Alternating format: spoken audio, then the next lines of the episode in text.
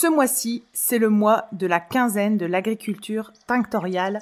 Retrouvez tous les midis du 18 au 29 mars entre midi et 2 une vingtaine d'experts dans leur domaine qui parleront de l'agriculture tinctoriale.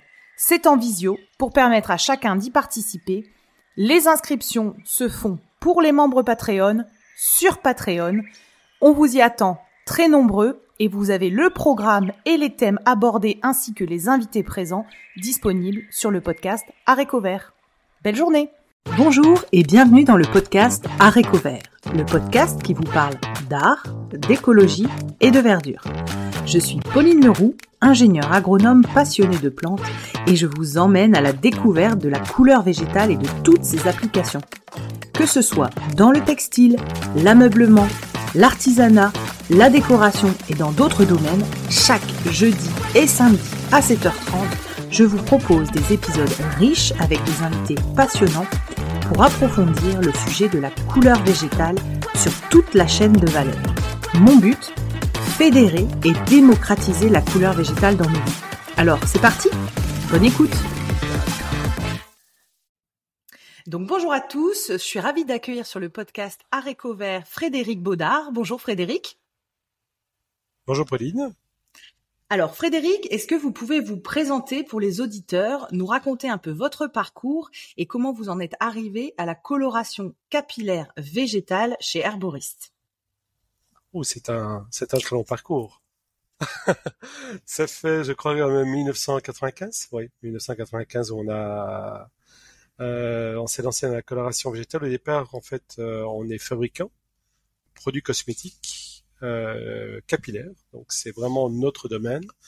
J'ai démarré en fait dans tout ce qui était bio au départ et de bio, des problèmes d'allergie personnelle ont fait que j'ai dû dans la cuisine préparer des shampoings et trouver des solutions à mes problèmes de peau personnelle. Et c'est comme ça en fait le plus grand des hasards, la rencontre d'une coiffeuse euh, qui avait les mêmes problèmes euh, cutanés, donc elle, avait les mains brûlées systématiquement qu'elle enfin qu'elle faisait des shampoings. Elle dit moi j'ai ma profession. J'ai dit ben écoute j'ai des shampoings, utilise-les, regarde ce que ça va donner. Et la fille en fait euh, a trouvé ça magique au niveau des mains. Au niveau qualitatif, c'était déplorable évidemment, et donc on a amélioré les formules entre le début et la fin. Et le végétal s'imposait à nous puisque euh, comme on était déjà dans les plantes, dans tout ce qui était complément alimentaire, j'avais déjà une société qui distribuait en magasin bio. Euh, eh bien, ça s'est imposé de soi-même. C'était logique que si on fabriquait pour des coiffeurs, au départ, c'était des par bidon de 5 litres. Hein. Et puis, euh, la sauce a pris. Et puis, les coiffeurs nous ont dit, oui, mais vous n'avez pas d'autres alternatives aussi pour les colorations. Et comme on était aussi dans le domaine du textile, euh, ça nous intéressait énormément de colorer justement les, les habits avec textile. Attention, la technique est un peu différente quand même. On utilise de la chimie dans le textile pour euh, que la prise euh, se fasse, tandis que dans le végétal, dans la, le capillaire en tout cas, c'est vraiment que de la plante et de l'eau. Et ça, c'était magique, je trouve. Et donc, c'est 1995 pour les Belges et 95 pour les Français. Le départ. Et une longue histoire, puisque ça fait quand même un bout de temps, en tout cas. D'accord. Et alors donc, est-ce que vous pouvez nous présenter donc euh, Herboriste, où vous vous situez, euh, le lieu, les dates de création, euh, l'activité, les activités que vous avez, les personnes qui travaillent avec vous, nous raconter un petit peu l'entreprise? Oui, en fait, nous avons deux sociétés. Hein. Nous avons Anibrain Cosmetics, qui est l'usine de fabrication où nous fabriquons du private label pour beaucoup de marques en Europe. Et nous avons Herborist, qui est le propre laboratoire. C'est un peu à partir de Herborist brain Cosmétique euh, s'est développé. Euh, Herbris étant en fait un peu le, le, pionnier, le lanceur de mode, le laboratoire interne finalement. C'est sur nos propres clients qu'on a pu tester et voir l'évolution et puis de là on en a créé des concepts pour d'autres marques avec chaque fois une différence. C'est important parce qu'en fait le but n'est pas de faire la concurrence de l'un à l'autre, le but c'est d'apporter une image différente, quelque chose de nouveau à nos clients finalement, le soleil brille pour tout le monde. J'ai un principe de départ, c'est je suis très bio et depuis le début. Donc c'est vrai que de ce côté-là, euh, j'essaye de tout passer en naturel ou en bio. Ça a toujours été mm. depuis euh, depuis que j'ai fait des scouts euh, pensée naturelle et bio. C'est un état d'esprit en fait dès le départ, depuis la jeunesse. Et donc Arborist en fait a été créé en 2004 Au début, c'était euh, une autre marque avec laquelle je m'étais associé avec un coiffeur, et puis on s'est rendu compte qu'on n'avait plus les mêmes atomes crochus, surtout au niveau des compositions. Et donc j'ai dit, on va faire Arboriste. Arboriste a grandi, devenu quand même international. On vend dans plusieurs pays, à Hollande, Belgique, France, Suisse, Allemagne euh, et d'autres pays encore. Et donc on a euh, les ambitions sont illimitées puisqu'en fait ça ne fait que progresser. Nous avons des chiffres d'affaires qui augmentent de 30% tous les ans et donc on n'a pas à rougir de nos chiffres puisque euh, l'engouement est, total et partout. Au début c'était pas évident la coloration plante, la coloration végétale et les coiffeurs. Je me rappelle encore avoir pris ma valise, ouvrir les portes des cinq coiffeurs en, vers 2000, 2002 et, là, les coiffeurs me regardaient comme un, comme, un ovni en se disant, mais c'est quoi celui-là qui vient avec des plantes? Et c'est vrai qu'on était au balbutiement par rapport à aujourd'hui. Euh, on fait des choses aujourd'hui qui sont magnifiques. En 20 ans, on a progressé énormément. On n'a pas à rougir en tout cas de nos résultats par rapport à, en 2000 où c'est encore que le début. Je veux dire, on faisait du, du cuivré, on faisait un peu noir. Euh, et c'était c'était un peu la recherche. Hein. Euh, c'était toujours évident au départ. D'accord. Et alors vous êtes vous êtes basé où votre votre laboratoire usine? En fait, il est basé où? On est à la frontière française. En fait, on est une entreprise belgo-française. Mon épouse étant 50% de l'entreprise est française, donc on peut dire qu'on est une entreprise vraiment belgo-française. C'est pour ça qu'en fait, on est situé en Flandre, mais on parle francophone dans notre usine on parle toutes les langues ici. C'est vrai que c'est bah, bah c'est génial. personnel. On est une trentaine, je crois qu'il y a une trentaine de personnes au total qui travaillent dans, dans l'entreprise. Tout le monde se comprend sans même parler les langues. C'est absolument génial comme ambiance. C'est, parfois on se pose des questions comment elles arrivent à se comprendre entre elles en production. Et non, non, tout le monde se comprend impeccablement, euh, alors qu'elles ne parlent pas la langue ni l'une ni l'autre. Donc en fait, on est situé en région flamande, euh, mais vraiment à 30 minutes de l'île. D'accord, bah comme moi alors. On, est on est voisins en fait, hein, Frédéric, parce que moi je suis à 30 minutes de Lille, je suis euh, à côté de, de la Belgique, ouais. Je connais bien. Euh, Nous en fait, vous arrivez à Courtrai, de Courtrai, euh, on est entre Gand, Bruges et Courtrai, donc c'est vraiment la frontière. Dans la campagne, tous les champs autour de nous, situé en plein milieu de rien du tout. Le No Man's ah, Alors, ok, donc on a parlé de, de, de, la date de création, des personnes qui y travaillent. Est-ce que vous pouvez nous parler des produits? Est-ce que vous faites uniquement de la coloration capillaire ou est-ce que vous faites aussi euh, des produits de soins, des shampoings, etc. Est-ce que vous pouvez nous raconter?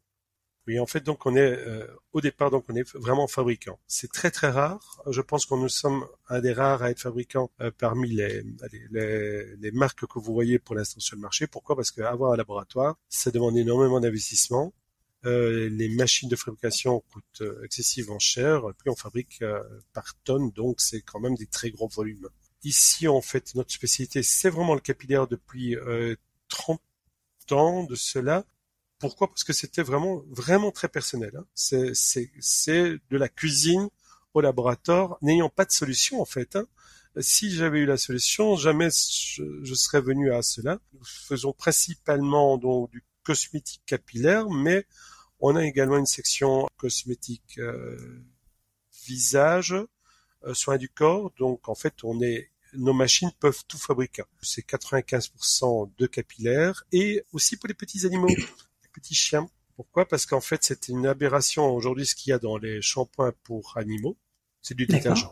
Disons-le clairement, si vous lisez les compositions, c'est du détergent, vous n'oseriez jamais vous laver le corps ni les mains avec cela on met ça sur les poils de nos animaux. C'est absolument scandaleux. Et donc, en fait, nous avons créé une gamme qui s'appelle Nuts, et euh, cette gamme Nuts Pet Care, c'est tout est bio, tout est 100% éco-garanti. Éco-garanti est le label que nous enfin que nous utilisons et dont euh, je représente également, parce qu'en fait, euh, entre-temps, c'est une association de fabricants et de producteurs. Le label existe depuis 2005. Nous avons j'ai pris la présidence en tout cas de, cette union professionnelle. Donc c'était un syndicat au départ. Nous euh, défendons en fait euh, des valeurs écologiques et tout ce qui doit sortir. Le label est très simple. Hein, tout ce qui doit sortir doit être propre. Donc c'était bien avant Cosmos que ce label existait. Ouais. Euh, Cosmos c'est une organisation plutôt contrôlée par des organes de contrôle. Nous c'est vraiment une organisation indépendante que nous présentons. Et vous avez des, de la détergence, vous avez un peu de tout. Et donc on est labellisé éco-garantie pour ces pour les produits pour animaux, et pour les herboristes, nous avons 60% des produits qui sont éco-garantis. Il y a des produits qu'on n'arrive pas à faire, à être en éco-garantie. Il faut savoir qu'éco-garantie doit, tout doit être 100% bio. Tout. En extrait naturel. Donc c'est pas 95%, c'est 100%. Donc c'est beaucoup plus strict encore. Ça met la barre plus haut et tout n'est pas toujours possible. Il y a des plantes que nous avons qui ne sont pas en bio, mais qui sont plantes. Donc voilà. Donc c'est 100%, naturel, oui. C'est pas 100% euh, bio nécessairement. Donc euh, vous avez Herboriste qui est la première marque, qui est un plutôt axé sur le bien-être. Et puis nous avons lancé une gamme plus jeune qui s'appelle This Green. This is Green, c'est un jeu de mots, français sévère. Et c'est vrai que cette marque est plutôt adressée à un public plus jeune pour des coiffeurs qui ont envie de démarrer sans se mettre le couteau à la gorge en disant ben voilà j'ai envie d'une gamme euh, légère mais j'ai pas envie d'investir beaucoup d'argent. Et finalement, c'est coiffeurs de démarrer. Et Nuts Petker, là c'est vraiment pour c'est du haut de gamme de la euh, coiffure pour animaux. Donc, euh, on peut laver les poils des chiens. Et c'est toujours basé avec un soin aux huiles au départ. En fait, on travaille beaucoup les huiles. Pourquoi? Parce que euh, mon premier métier, c'était l'aromathérapie. Je me suis lancé en fait avant 95 dans l'aromathérapie, les compléments alimentaires dans les magasins bio. Et c'était ma passion, l'aromathérapie. Et j'ai joint l'utile à l'agréable, ou l'agréable à l'utile. Et alors du coup, vous avez donc 5% euh, de l'activité qui est sur, comme vous dites, pas pas sur les euh, le capillaire. Est-ce que dans ces est-ce que dans ces 5%, il y a une volonté euh, future de d'intégrer de la de la coloration végétale ou de la couleur par les plantes Non, ça c'est pas possible. c'est vraiment du visage. Hein. C'est c'est du visage, donc la coloration végétale, c'est vraiment le capillaire. L'engouement, je veux dire, du végétal, c'est peut dire qu'on est, allez, nous sommes vraiment les pionniers hein, dans, dans, dans, le domaine, puisque après 30 ans, je pense que on a quand même fait un solide bout de chemin. Les grandes marques ont essayé de se joindre euh, au mouvement. C'était mon but. Hein. Euh, mon but était que les grandes marques viennent également au végétal, parce que il faut penser plus loin que ça. Il faut penser que si demain vous pouvez arriver à convaincre un grand groupe mondial venir à cela, eh bien c'est moins de polluants dans la nature c'est pour les futures générations. Vous imaginez que demain, si vous arrivez à convertir un milliard de petits Chinois au végétal, mais ce sont les rivières qui seront euh, les premiers bénéficiaires. Hein. parce que le problème du chimique, c'est qu'en fait, c'est très polluant. Ce sont des matières qui ne sont pas biodégradables et qui euh, arrivent dans les rivières. La masse fait qu'on euh, recourt à la catastrophe, tout simplement. Tandis que le végétal, au moins, ce sont de la plante. Alors, il y a des plantes qui peuvent avoir une certaine toxicité, mais ça reste de la plante. Ouais. Pourquoi euh, aujourd'hui, donc vous expliquez que vous faites plus 30% de chiffre d'affaires chaque année, donc il y a un engouement réel et une progression dans la volonté d'aller sur le végétal. Pourquoi aujourd'hui il n'y a pas des grandes marques euh, type euh, L'Oréal, etc. Qui n'y qui, n'y vont pas en fait? Pourquoi pourquoi c'est c'est pas répandu chez ces gens-là? Ils y sont allés, hein. ils ont essayé. On a nous-mêmes été contactés, puisque étant fabricant, on a été contactés par des grands groupes. Euh, nous avons essayé de les joindre au train, on va dire. Euh, certains, L'Oréal s'est lancé, mais on fait marche arrière. Je ne suis pas sûr que ce soit d'abord leur volonté première. Euh, il faut savoir que le chimique ne coûte pas cher. C'est toujours une question de rendement. Ouais. Quand une société fait 7 milliards de bénéfices par an, d'euros, imaginez, leur but, du bénéfice, c'est qu'il y a quand même un but derrière, qui est purement économique. Hum. Et le, la plante coûtera toujours plus cher que la chimie, au niveau de masse. Hein. Hum. Deuxième, c'est plus compliqué. Vous, vous faites une coloration chimique, c'est facile. Vous prenez un tube, vous mettez un oxydant, vous mélangez le tout, et tout le monde peut le faire. Donc, vous n'avez pas besoin d'un coiffeur pour le faire. Tandis que la coloration plante, si vous essayez de le faire vous-même, il faut avoir de certaines connaissances. Tandis que si vous allez chez un coiffeur, lui, va pouvoir vous appliquer le, produit, mais il y a une science à, avoir, qui est à, acquérir. Et c'est pas en un jour qu'on peut obtenir, euh, je veux dire, l'adresse, la, la, la, capacité à colorer un cheveu parfaitement. Ça demande, en fait, ça exige une certaine connaissance, et, ça passe pas de la pratique. la chimie aussi, au départ, en fait, ces coiffeurs apprennent à l'école à le faire, mais les écoles ne forment pas aujourd'hui les coiffeurs au végétal. C'est une grave erreur. Pourquoi? Parce que qui sont les enseignants dans les écoles? Ce sont finalement des coiffeurs qui n'ont pas peut-être pas tous réussi dans la vie, qui sont devenus enseignants.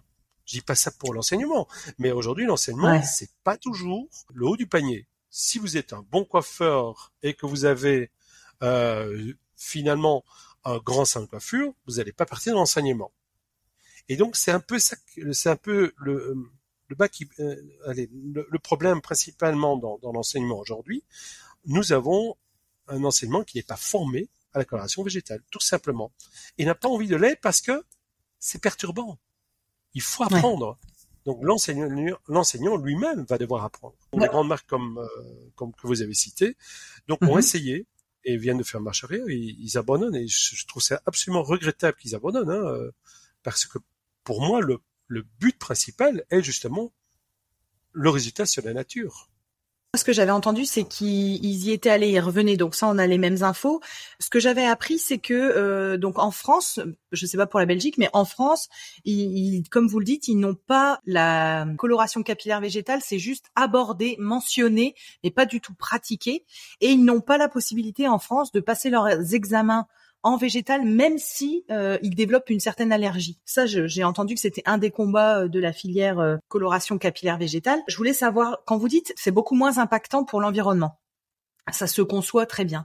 Est-ce que vous avez, euh, je sais pas, des analyses de cycle de vie, des chiffres ou des choses comme ça qui pourraient motiver les troupes à basculer? Parce que on, bien sûr, on est, euh, comment on va dire, factuellement, on comprend bien que si ça n'utilise pas la chimie, quand c'est rejeté dans les euh, dans les éviers, euh, etc. après coloration, euh, c'est moins impactant pour l'environnement. Mais on n'a pas de notion chiffrée. Moi, je ne sais pas de la, réduction d'impact entre une coloration synthétique hein, avec une coloration végétale. Est-ce que vous avez quelques infos qui pourraient nous donner des grands ordres d'idées pour qu'on voit le, le réel impact? Oui, on a on a cela évidemment en, laboratoire, on a des études qui ont été qui ont prouvé en fait sur la chimie. En fait, c'est la toxicité de la chimie. Et je vais vous donner un très simple exemple. Je parle très globalement. Hein. Prenez un tube de coloration chimique.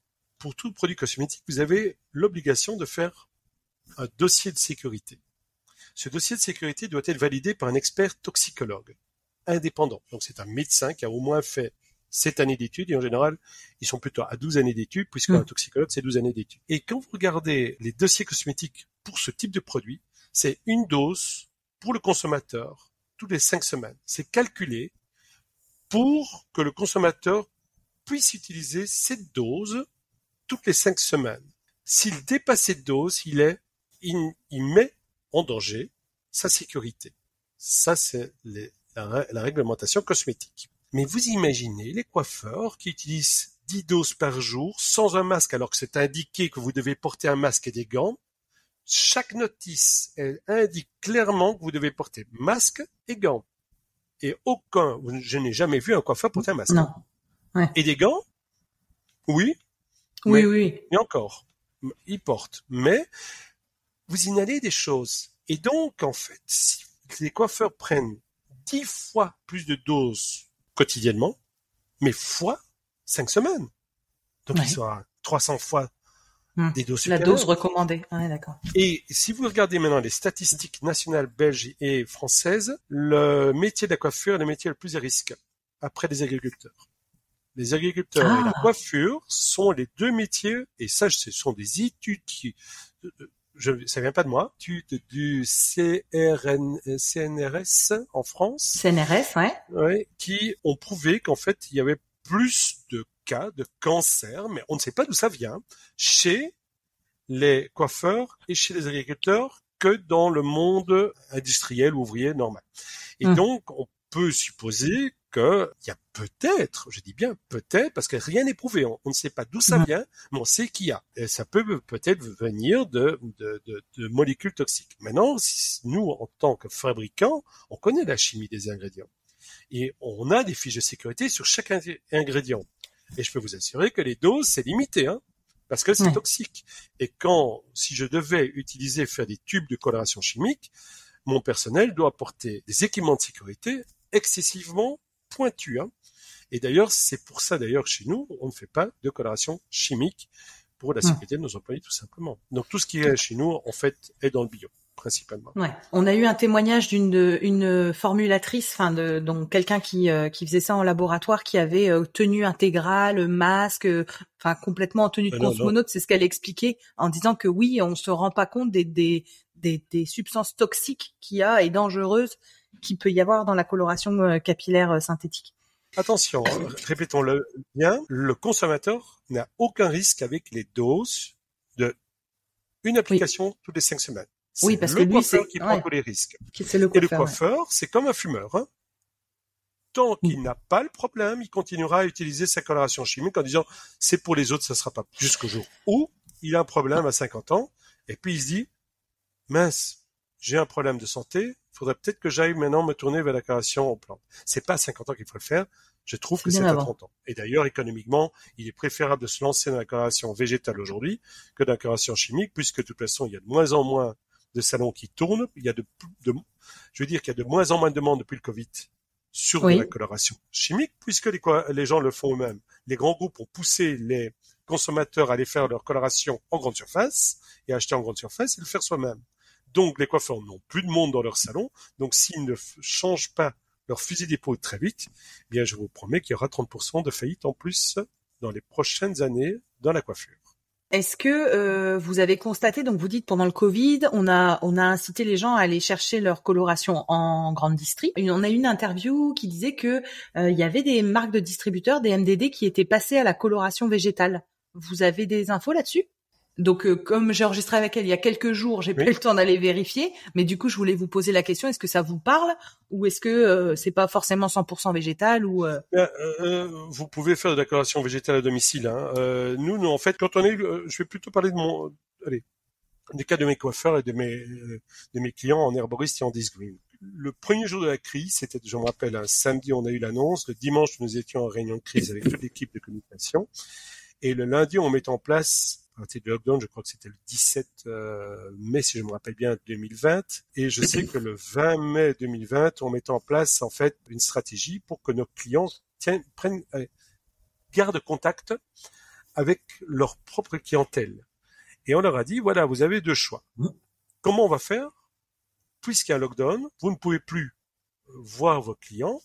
Comment allez-vous faire pour que la coloration végétale puisse continuer à être appliqué. Et les coiffeurs, en fait, ont fait des petits mélanges eux-mêmes, de, sur mesure, des petits sachets, avec la formule de Madame Intel, Madame euh, euh, euh, elle ne pouvait pas être en compte, c'était assez marrant. Le coiffeur avait le droit de livrer, enfin en Belgique, le coiffeur avait le droit de fournir le produit à sa cliente, mais il fallait garder une distance, donc c'était tout un, cinéma pas possible. Ça permettait d'ailleurs à certains coiffeurs de sortir un peu et de prendre l'air parce qu'ils disaient je suis en livraison. Ils avaient une facture à l'appui mhm. et euh, surtout ils ont tenu un lien très étroit avec leur clientèle. En fait, les clients n'ont pas été voir en grande surface puisque les grands groupes ont poussé leurs clients à aller en grande surface en disant mais vous pouvez acheter en grande surface puisque là les magasins sont ouverts, votre coiffeur il est fermé. Mhm. c'était c'était malin de leur part, mais c'était bah malhonnête vis-à-vis des coiffeurs. Tandis que nous, évidemment, les coiffeurs se sont euh, substitués en tout cas aux livreurs et on fait euh, le, service sur mesure. Et donc le mélange était tout fait. Et en fonction du résultat par vidéoconférence, ils ont pu entretenir. De là à dire que les, les grandes marques se sont lancées dans le végétal, j'ai aucune idée. Ça. Je vais aller regarder. Mais ça va être compliqué, je pense. Vous mm. pouvez toujours le faire. Mais quel est le résultat que vous allez obtenir si vous n'avez pas une certaine connaissance et un soutien d'un coiffeur? Je pense que vous vous pouvez pas réussir. Euh, il y a des marques qui le font pour l'instant. Hein. Euh, j'ai pour des marques pour qui je fabrique aussi, euh, ils se sont lancés allez, le défi de vendre ça aux consommateurs en direct. Mhm. Moi, je le fais pas vis-à-vis de mes clients euh, coiffeurs. Déjà, c'est un principe. C'est le coiffeur qui a la science et la connaissance. L'expertise, hein. L'expertise, franchement. Et sinon, vous allez avoir des clients mécontents. Vous pouvez euh, trouver sur Amazon de la coloration plante. Euh, vous en trouverez. Mais vous n'avez pas l'expertise, vous ne savez pas du tout le type de plante, il faut vraiment avoir une connaissance. Vous prenez un aîné, moi j'ai des aînés qui viennent d'Inde, j'en ai qui viennent d'Égypte, j'en ai qui viennent euh, d'Iran, j'en ai qui viennent du Maroc, donc on a différentes sources. Et chaque aîné n'a pas la même couleur. Bah c'est le mélange qu'il va faire. Donc une plante, c'est comme euh, c'est comme du raisin, c'est comme du vin. Vous avez différents qualités. Cépages, euh, mélanges. et différentes variétés suivant les, les, les régions et ça va être compliqué de, de savoir exactement c'est tel type de couleur. En plus, c'est très variable vis-à-vis de l'épaisseur du cheveu, c'est très variable vis-à-vis de plein de choses. Donc, euh. quelles sont les plantes globalement utilisées pour la coloration capillaire, voir s'il y a des parallèles avec notamment la teinture végétale ou les encres, etc. Et ce que j'aimerais savoir aussi, c'est est-ce qu'il y a, euh, est-ce qu'on peut envisager une relocalisation de la culture de ces plantes en France ou en Europe parce que je pense qu'on peut maintenant plus euh, raisonner niveau Europe pour tout ça. Euh, je voulais avoir votre avis euh, là-dessus. Oui, c'est je bon déjà les plantes, il y en a une, une vingtaine qui ont vraiment une efficacité. On a déjà le brou de noix qui a été essayé, mais vous savez entre ça teint, ça donne une certaine teinture, mais ça tient pas sur le cheveu. Donc en fait, la base au départ, il faut comprendre que c'est du qui, qui, grâce à sa polarité, va couvrir la surface des cheveux. Et après, vous allez transformer la couleur du henné avec d'autres plantes tectoriales qui vont avoir en fait une couleur différente sur, au départ, le ton qui est neutre ou cuivré. Ce, sont des cataplasmes qui permettent de couvrir le cheveu en surface et non pas en profondeur. C'est pas pour autant que ça tient pas mieux. Hein. Euh, ça tient impeccablement bien. Si vous n'avez pas, pas, de détergent, donc pas de shampoing trop agressif ou pas. Euh, si vous prenez un shampoing de marque traditionnelle, ça risque d'être décapé beaucoup. Mais ça, c'est comme tout. Si vous utilisez des shampoings euh, bio, les saponines sont, chez nous, on fait des saponines à base de, de fruits de la papaye ou de noix de lavage. Bah, ces saponines, ce sont des savons qui, en fait, ce sont des moussants, mais qui sont beaucoup plus naturels et plus doux. Donc, moins agressifs. Oui, on pourrait produire maintenant des plantes en Europe, mais de nouveau, c'est une question de qualité. J'ai des niveaux d'alcaloïdes. Il me faut des. Euh, en fait, dans chaque plante, vous avez des molécules. Chaque plante a des niveaux de, a, des molécules, et nous devons obtenir par plante un certain niveau d'indigotine ou d'autres alcaloïdes pour obtenir le résultat que nous espérons. Et en Europe, je crains, avec le réchauffement climatique, on pourrait espérer, en tout cas, produire maintenant certaines plantes, mais vous n'aurez jamais la même couleur. Donc elles peuvent être intéressantes, hein, je dis pas le contraire. Hein. Hum, je pense qu'il faut laisser encore ça aux, pays un peu en dessous euh, de l'Europe qui est euh, plutôt euh, pays équatoriaux et, mais avec le réchauffement climatique, on pourrait avoir espoir qu'on puisse cultiver. Je pourrais cultiver du henné dans mon, dans mon champ face ou de l'indigo, mais euh, c'est pas pour autant que j'aurai des résultats qui seront euh, fabuleux et je pense pas qu'ils seraient exploitables au niveau euh, du niveau qu'on veut atteindre. C'est-à-dire qu'aujourd'hui, le niveau d'exigence est tel qu'il faut une qualité impeccable. Il faut un résultat impeccable. Moi, mes clients n'accepteraient pas d'avoir ton noir qui, au bout de, de, de quelques jours, euh, disparaisse. Ça doit tenir, hein, tout simplement. Il y a une vingtaine de plantes au total. J'allais dire les deux principales. Euh, je comprends bien qu'elles sont donc destinées plutôt aux pays euh, équatoriaux, etc. Mais donc dans la vingtaine de plantes, ça en, ça en laisse quand même une grande quinzaine encore. Est-ce que dans ces dans ces quinzaines de plantes là, est-ce que vous pensez qu'il y a moyen de rapatrier un petit peu ça pour être encore plus local et être encore moins impactant. On l'a fait à l'époque. Hein. Euh, rappelez-vous, euh, Toulouse avait l'Isiatis, qui était une plante tinctoriale, et on l'a cultivée tout un temps. On faisait le, des textiles, on avait le rubia mhm. qui faisait les uniformes euh, la de l'armée anglaise, mhm. la Garance, oui, et le bleu pour les Français, l'Isiatis. Donc on, pouvait colorer. On a fait énormément de choses dans l'art également grâce aux plantes que nous avions à l'époque euh, parmi nous. On pourrait le faire, mais je crains que d'un point de vue économique, ça ne soit pas rentable, pas possible. D'accord. Euh, parce que il y a déjà un aspect économique. Euh, les pays dans lesquels nous achetons ont, on est clair, ont des prix qui sont imbattables. Et si vous devez aujourd'hui payer un agriculteur pour produire euh, cela en Europe, euh, entre un agriculteur qui est payé 5 euros de l'heure dans un pays non européen et un agriculteur mhm. qui est payé 30 euros de l'heure ici dans, sur notre terre, c'est six fois le prix. Moi, ça me dérange pas de payer plus cher, mais je crains qu'on se limite le marché. La concurrence sera que tous ces pays émergents auront toujours prendront toujours plus. Donc c'est un problème d'abord économique. Hein. On pourrait très bien dire, je, d'avoir nos propres productions ici, mais même vous n'auriez pas de résultat. Je pense qu'aujourd'hui, les résultats sont plus puissants parce que les, la culture est meilleure là-bas, dans, dans, certaines régions du monde. D'accord. Donc il y a l'histoire du terroir, hein, clairement, euh, et puis de, de la de la météo, hein, enfin des facteurs. Euh, donc ça, ok. Il y a le coût de la main d'œuvre dans les pays euh, dans les pays hors Europe par rapport à, aux pays Europe. Et est-ce qu'il y a aussi la notion de surface? Est-ce que on aurait parce qu'il y a donc sur le podcast, ah on a reçu plusieurs agricultrices, notamment aussi une en Belgique, l'UTAS, Anne-Sylvie Godot. On a reçu plusieurs agriculteurs qui travaillent des surfaces donc euh, aux alentours de 2 hectares, etc. Est-ce que, est-ce que même cette histoire de surface, c'est, euh, je sais pas, est-ce que vous utilisez autant de plantes qu'on utilise par exemple en teinture pour la coloration capillaire? On pourrait créer une filière. Mon syndicat justement euh, que je représente s'occupe également de l'alimentaire. Donc en fait, je m'occupe de, de, la partie détergents cosmétiques.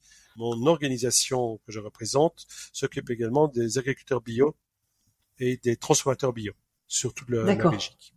Nous sommes donc en contact direct avec des agriculteurs. Créer des filières, c'est possible.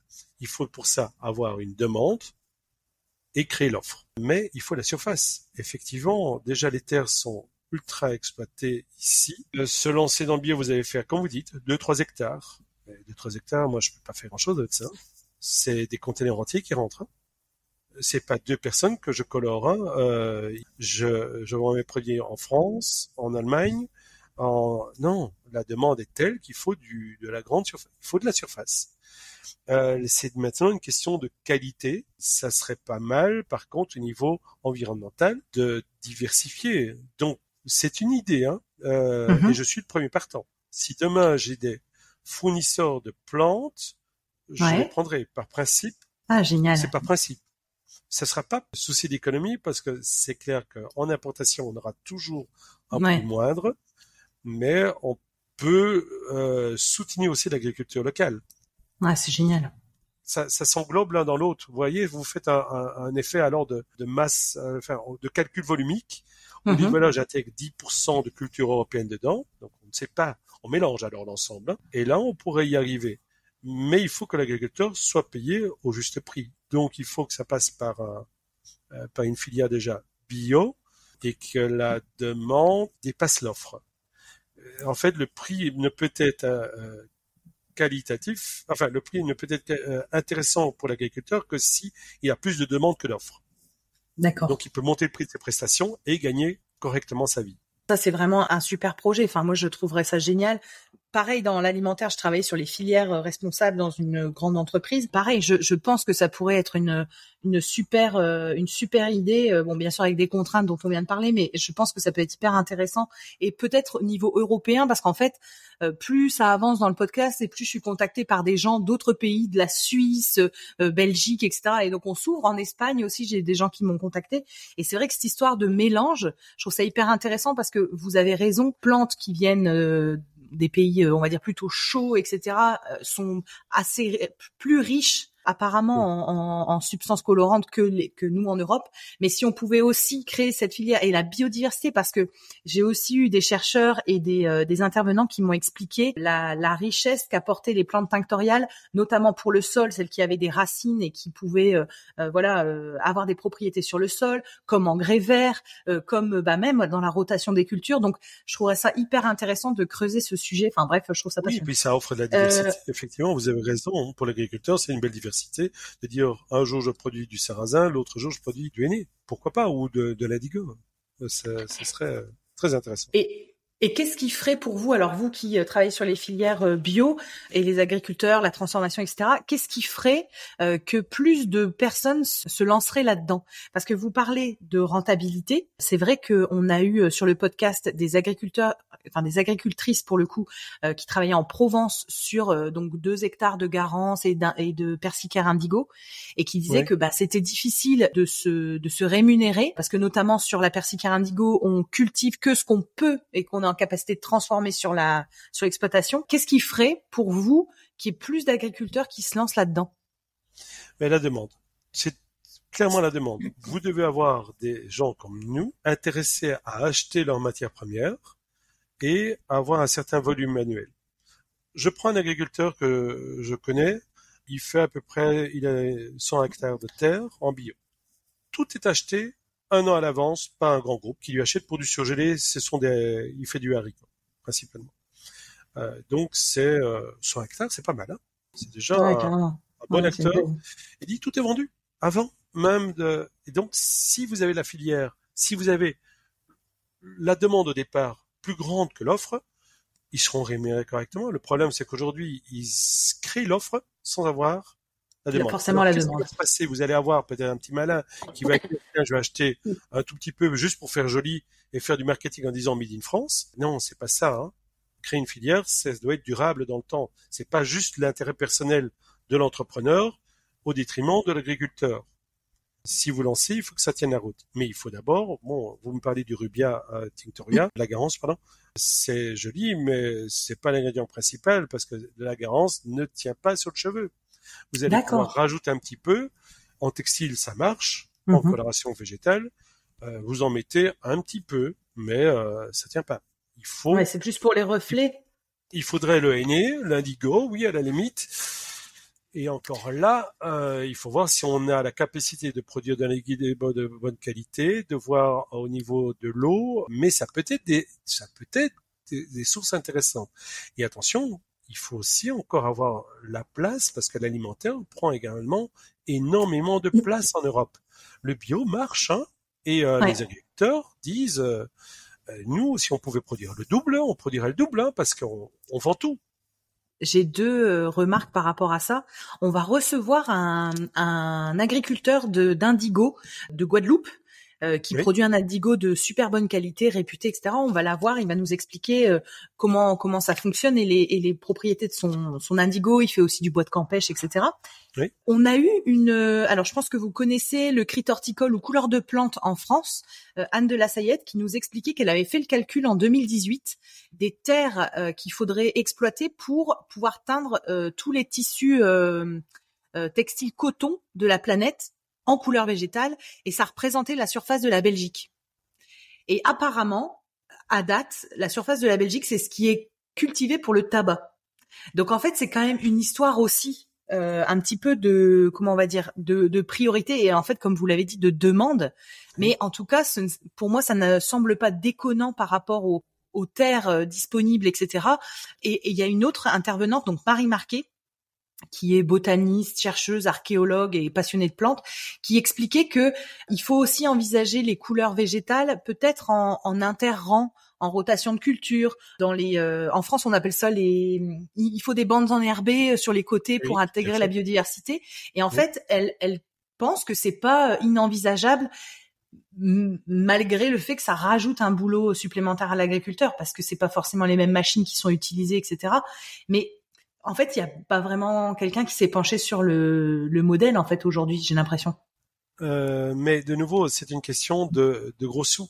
Euh, vous me parlez du tabac qui, lui, est plus producteur. Oui, c'est simplement que euh, l'industrie du tabac génère beaucoup plus de bénéfices et ces gens n'ont pas du tout envie de voir changer les, les choses. pourquoi l'industrie de la chimie n'a pas du tout envie de voir le développement de la coloration végétale? Il faut se poser la même question. C'est une question de rendement. Euh, c'est préférable de faire du chimique que du, végétal. Donc, on va dénigrer le végétal en disant que ça colore pas, ça fait pas ci, ça fait pas là. Maintenant, si demain on s'en donne les moyens, mais le problème, c'est qu'aujourd'hui, on, on, est encore une minorité par rapport en 30 ans. J'ai vu évoluer des choses. C'est incroyable d'où je viens. Hein. Imaginez qu'à 30 ans, j'étais avec ma valise, je rentrais dans un salon de coiffure et je disais, je fais la coloration plante et le gars rigole et dit, mais t'es qui toi? Ça ne peut pas marcher. Hein. Euh, il, n'y croyait pas. Alors en 30 ans, on a tellement évolué, c'est formidable, hein mais on est encore qu'à quelques pourcents du marché. Il faudrait une prise de conscience des consommateurs, que les consommateurs exigent plus, y croient encore plus, et là, vous, je pense que vous aurez alors peut-être un déclenchement. C'est toujours le consommateur qui va faire finalement euh, la décision finale. Vous, nous, on va suivre une tendance. Au départ, on a lancé la tendance. Si le consommateur pousse les, euh, les grands groupes à exiger du végétal, ne vous inquiétez pas, ils vont s'y mettre à nouveau, même si le problème c'est qu'ils l'ont pas fait bien. Ils ont fait en mélangeant de la chimie avec du végétal. Non, ça peut pas fonctionner. Soit on fait du végétal, soit on fait de la chimie. On fait pas les deux, on mélange pas les deux. On a essayé, hein, euh, avec des mordants sages aussi. Hein, à un certain moment, au début, euh, dans le textile, euh, on, a suivi les, les techniques mais ça, ça ne fonctionne pas sur le cheveu comme ça fonctionne sur du textile. C'est très marrant d'ailleurs que ça ne puisse pas le faire. Maintenant, donc pour revenir à ça, oui, je pense qu'il y a moyen réellement en s'impliquant, et je suis le premier à pouvoir créer une filière à, la source que je suis. En plus, j'ai toutes les possibilités. Oui, il y a donc il y a possibilité de créer une filière euh, si nous-mêmes finalement on a des, des produits intéressants qu'on pourrait rajouter pour avoir des résultats. Euh, je suis le premier partant, mais je vous dis, la garance, c'est trop, trop peu de volume. Le gros volume, il est sur le henné, l'indigo, principalement, et le cassia bovata. En fait, c'est les trois premiers éléments. Le curcuma aussi, hein, pas mal le curcuma, on utilise beaucoup de curcuma. Donc finalement, on a quatre axes intéressants. Mmh. Si dans l'indigo, on pouvait avoir un autre euh, bleu différent des, des bleus qu'on obtient euh, dans certains pays, oui, on est partant. Ouais. D'accord, ok. Donc oui, ça, il y a possible de créer une filière. Et est-ce que vous savez combien de salons de coiffure ou de coiffeurs se sont convertis euh, à la coloration euh, capillaire euh, végétale? Combien de coiffeurs se sont convertis à la coloration capillaire végétale? Oui, parce qu'en fait, on a créé au début de Facebook en 2015 des réseaux Facebook. Donc ça, ça permet de mesurer. On a, on a, on a 1000 membres nous aujourd'hui sur nos réseaux Facebook, 1000 professionnels, hein, patrons, qui utilisent ce réseau nous-mêmes, mais tous nos clients vont private label, euh, je suis absolument certain que eux-mêmes donc ont dupliqué le, le, le, le, système. Il doit y avoir, je pense, euh, sur la France euh, francophone, sur les pays francophones, on doit facilement avoir 5000, 6000 coiffeurs qui utilisent de la création végétale. Donc ça veut dire quand même 10%, je dirais. Hein. Ouais, je pense qu'il doit, on doit pas être loin de 10%. C'est tout leur intérêt. Hein. Parce que de toute façon, le chimique ne fonctionne plus. Euh, je vous les ai expliqués tout à l'heure pour la raison pour laquelle. Hein. D'accord, ok. Bah donc 10%, euh, 10%, euh, mais c'est encore pas suffisant et il faut encore plus en parler aux, aux consommateurs. J'entends bien, euh, j'entends bien ce sujet-là. C'est le même pour la teinture. Qu'est-ce que j'allais dire? Ça passe par euh, la, la, formation. Donc nous en France, on n'a pas de formation euh, pendant les le CAP ou pendant les BP, je crois que ça s'appelle comme ça, sur la coloration mmh. capillaire végétale. C'est les marques, type marque à part, couleur Gaïa, qui forment les coiffeurs et qui, en gros, les convertissent, on va dire entre guillemets, en Belgique, c'est pareil ou, chez vous, vous avez la chance d'avoir euh, ça dans le cursus On n'a pas ça dans le cursus non plus dans les écoles belges. Nous donnons les formations dans les écoles. D'accord. c'est vrai que nous donnons les formations depuis 2005. Nous donnons des formations aux coiffeurs. En fait, ce sont les premiers coiffeurs qui ont donné les formations à d'autres coiffeurs. Les maîtres, ils sont devenus maîtres et eux-mêmes ont donné formation. Aujourd'hui, nos, nos formateurs sont des coiffeurs, tout simplement. Mais c'est la logique même. Hein. Disons que les meilleurs coloristes partagent leur savoir à d'autres. C'est une communauté. Hein. Il faut quand même bien savoir que euh, c'est typiquement esprit belge. Notre devise en Belgique, c'est l'union fait la force. C'est la devise du pays. Même si le pays a l'air très divisé, ça reste euh, entre flamand et wallon, sans compter les bruxellois, euh, ça reste toujours la devise du pays et la mentalité du pays. Et en fait, quand on est venu avec une, communauté au départ en 2015, on a dit voilà, on va créer une communauté sur les réseaux sociaux bienveillante où les coiffeurs vont aider les autres coiffeurs. En France, on m'a dit ça ne marchera jamais. C'est pas l'esprit des Français. Aujourd'hui, ça marche. Et pourquoi? Je vais vous expliquer pourquoi. Parce que les coiffeurs qui travaillent avec nous, le soleil brille à leur porte. Nous, nos coiffeurs, ce sont des gens, ça fait partie des, notre public, c'est 80% des coiffeurs qui n'gagnent pas leur vie. Parce qu'en France, 80% des coiffeurs gagne moins de 1500 euros par mois. Patron coiffeur, hein, 80%. Vous imaginez? C'est impressionnant. Hein c'est ah pas moi qui l'invente, hein, c'est les chiffres. Hein. Vous n'avez que 20% de coiffeurs qui gagnent plus que 1500 euros par mois. Autant travailler en grande surface, hein, euh, quasi la même chose, sans toutes les contraintes, les responsabilités. Et nous tirons, nous, nos clients vers le haut. Nous leur disons, voilà, on va vous créer ici une rareté, vous allez avoir une identité, quelque chose de plus fort, et quand on va vous faire, on va vous amener la demande. En fait, aujourd'hui, c'est ça qui se passe. C'est que nos coiffeurs végétaux ont plus de demandes que d'offres. Ah, ils ont leurs deux mains et ils travaillent plus de 38 heures semaine. Et comme ils disent, voilà, quand on travaille plus, on a deux choix. Soit on embauche, mais on peut pas embaucher parce qu'il n'y a plus de personnel. Depuis le Covid, c'est mhm. terminé. Le personnel n'a plus envie de travailler. Donc les gens, surtout l'Europe, hein, l'Allemagne, la France, la Belgique, les salariés ne veulent plus travailler. Il y en a encore, mais c'est de plus en plus rare. Et donc, qu'est-ce que vous avez? Vous avez le coiffeur qui est seul et dit j'ai que deux mains. Eh bien, je lui dis, vous montez le prix de vos prestations de 1% ou 2%, vous montez le prix de vos prestations de 15%. Et vous éliminez les gens qui peuvent plus venir toutes les cinq semaines chez vous, vous ne les éliminez pas, vous leur dites que vous avez des petits sachets où ils peuvent le faire à la maison une fois sur deux. Donc les gens peuvent économiser en le faisant à la maison, en achetant les petits sachets, mais vous avez l'autre partie de gens qui sont plus à l'aise et qui peuvent se permettre de dépenser. En fait, c'est une question de priorité. vous me dites, oui, c'est la crise en France. On ne peut pas. Non, ça dépend. On a, les gens ont de l'argent pour ce qu'ils veulent bien. Les bah, gens n'ont plus d'argent pour un kilo de carottes, mais ils ont bien un argent pour leur iPhone, leur paquet de cigarettes, leur paquet de bière. Pour du plaisir, ils ont toujours de l'argent. Pour les produits de première nécessité, ils n'en ont pas. Eh bien, il faut choisir. Et je pense que l'alimentation, ainsi que la coloration aux plantes, eh bien, c'est fait partie de la santé. Il faut peut-être envisager de se dire, bah, tiens, je mets un peu plus de budget pour la coloration aux plantes. Parce qu'on pourrait dire que ça coûte plus cher. Non, la, coloration aux plantes ne coûte pas plus cher, mais la demande grande que l'offre, donc c'est une question de marché. Donc oui, la coloration aux plantes va coûter peut-être plus cher en salon de coiffure. Pourquoi? Parce que simplement, l'offre est plus rare. il y a moins de coiffeurs qui font la coloration aux plantes que de coiffeurs qui font du chimique. Et comme la demande est plus forte, bien automatiquement. Euh, euh, c'est hyper intéressant toutes ces, euh, ces ratios, ces notions, parce que c'est vrai que ça éclaire un peu la démarche et je comprends mieux les, les enjeux. je voulais savoir, Frédéric, avant qu'on ne se quitte, est-ce que vous avez des sources d'inspiration et des personnes que vous trouveriez intéressantes que je reçois sur le podcast pour continuer à creuser le sujet de la coloration capillaire végétale, continuer à en parler euh, aux auditeurs, mais sous différents angles. Pourquoi pas motiver des coiffeurs à aller euh, faire une formation, euh, donc avec vous, marque à part, couleur Gaïa, etc., pour découvrir la couleur végétale. À qui vous pensez un témoignage qui pourrait aider dans la réflexion de, la coloration capillaire végétale? Oh, c'est une question difficile, mais je pense que tous nos clients, par exemple chez Herboriste, sont des sources d'inspiration pour ces coiffeurs-là. Et nous affichons publiquement les success stories, les coiffeurs qui ont réussi, et tous sont des témoins. D'ailleurs, dans notre système, nous n'avons pas d'agents commerciaux. Ce sont nos coiffeurs qui vont eux-mêmes sonner aux portes de, leurs concurrents. Ça va loin, hein? Mm-hmm. Ils sonnent aux portes de leurs concurrents en disant, écoute, viens voir ce que je fais chez moi, ça marche du tonnerre chez moi, j'ai trop de monde, je peux pas suivre, viens voir ce que je fais. Donc finalement, ce sont tous nos clients qui sont des sources d'inspiration c'est eux qui ont fait évoluer la marque. Hein. Nous, nous ne sommes que des fabricants. Je ne suis pas coiffeur.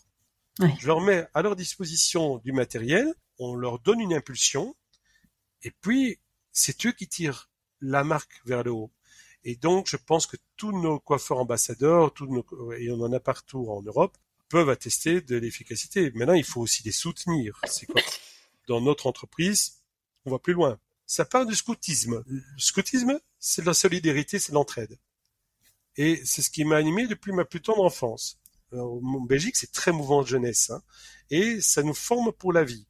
Et c'est vrai qu'en fait, ces valeurs ont toujours été partagées. Le but, c'est une solidarité, c'est de faire une grande famille des coiffeurs et de se dire voilà, on tient l'écoute, on grandit ensemble. Et c'est pour ça qu'en fait, nous, on a, on est venu avec des idées nouvelles. Tu dis voilà, on vous offre un site internet gratuit, on vous offre un soutien marketing. Euh, nos clients, à partir de 2015, ont reçu leur site internet gratuit. Et le site internet, au bout de six mois, c'est le téléphone qui tous les jours sonne. Hein. C'est trop de monde hein, à refuser. Hein. Et en fait, c'est ça qui a fait le succès. Et tous ces gens peuvent en témoigner aujourd'hui. Tous nos clients peuvent en témoigner. Euh, j'ai pas suffit de simplement de voir la satisfaction de nos clients. On n'a pas d'agent sur la route. Vous imaginez On a très, oui, on a deux ou trois salariés sur la route qui ouvrent des portes, juste, mais les clients mhm. restent fidèles. Pourquoi restent-ils fidèles? Ils vont pas ah, changer de marque. Si, vous leur apportez suffisamment, et si vous leur dites, voilà, chaque année, moi, je t'offre 20% de plus de chiffre d'affaires. En période de crise, en période de Covid, 20% de chiffre d'affaires en plus, c'était pas négligeable, hein. et on l'a garanti, hein. mais on met un système marketing en place. On doit offrir aujourd'hui plus. En fait, si vous donnez à quelqu'un, vous recevrez en retour. Mais il faut d'abord pouvoir donner. Et le coiffeur, souvent, est dans, dans, dans une bulle un peu euh, artistique, on va dire, et il est pris par les grandes marques, euh, écrasé par la grande marque, et il ne se rend pas compte qu'en fait, la grande marque n'est pas toujours euh, son ami, puisque la grande marque vend 95% de son chiffre en grande surface, et, et pour moi, utilise plus le coiffeur pour sa notoriété à lui. Il n'y a pas d'échange qui se fait. C'est ça qui est malheureux les sites que je vous dis, tous nos coiffeurs ont reçu gratuitement des sites. Ça m'a coûté au début, hein, mais on l'a fait. Pourquoi? Parce qu'on a engrangé des bénéfices et ces bénéfices doivent revenir en partie à nos clients. Et finalement, c'est c'est un échange euh, intéressant. Je ne peux pas concevoir qu'un de mes clients, allez, que je puisse gagner ma vie sans que mes clients ne gagnent pas leur vie. C'est pas. Mais on est une entreprise familiale. C'est aussi un état d'esprit. Hein. Vous avez combien de clients aujourd'hui, euh, un petit peu répartis? Donc, vous avez dit France, Allemagne, Belgique, Pays-Bas. Euh, vous, avez à peu près combien de personnes qui sont? Je pense qu'on doit être entre 1200 et 1500 clients, à peu près. D'accord. Je ne peux pas dire de chiffre d'affaires, mais on est, au-dessus des 5 millions d'euros, entre 5 et 10. Euh, je ne peux pas vous les citer précisément et ça ne fait que grandir tout le temps. Non, bah c'est génial. Bah, ça veut vraiment dire qu'il y, a un avenir une question bizarre, mais est-ce que Frédéric, il y a une question que je ne vous ai pas posée, que vous auriez aimé que je vous pose avant qu'on ne se quitte? Elle est bizarre celle-là. oui, c'est vrai. Non, on a, balayé tous les sujets que vous vouliez voir.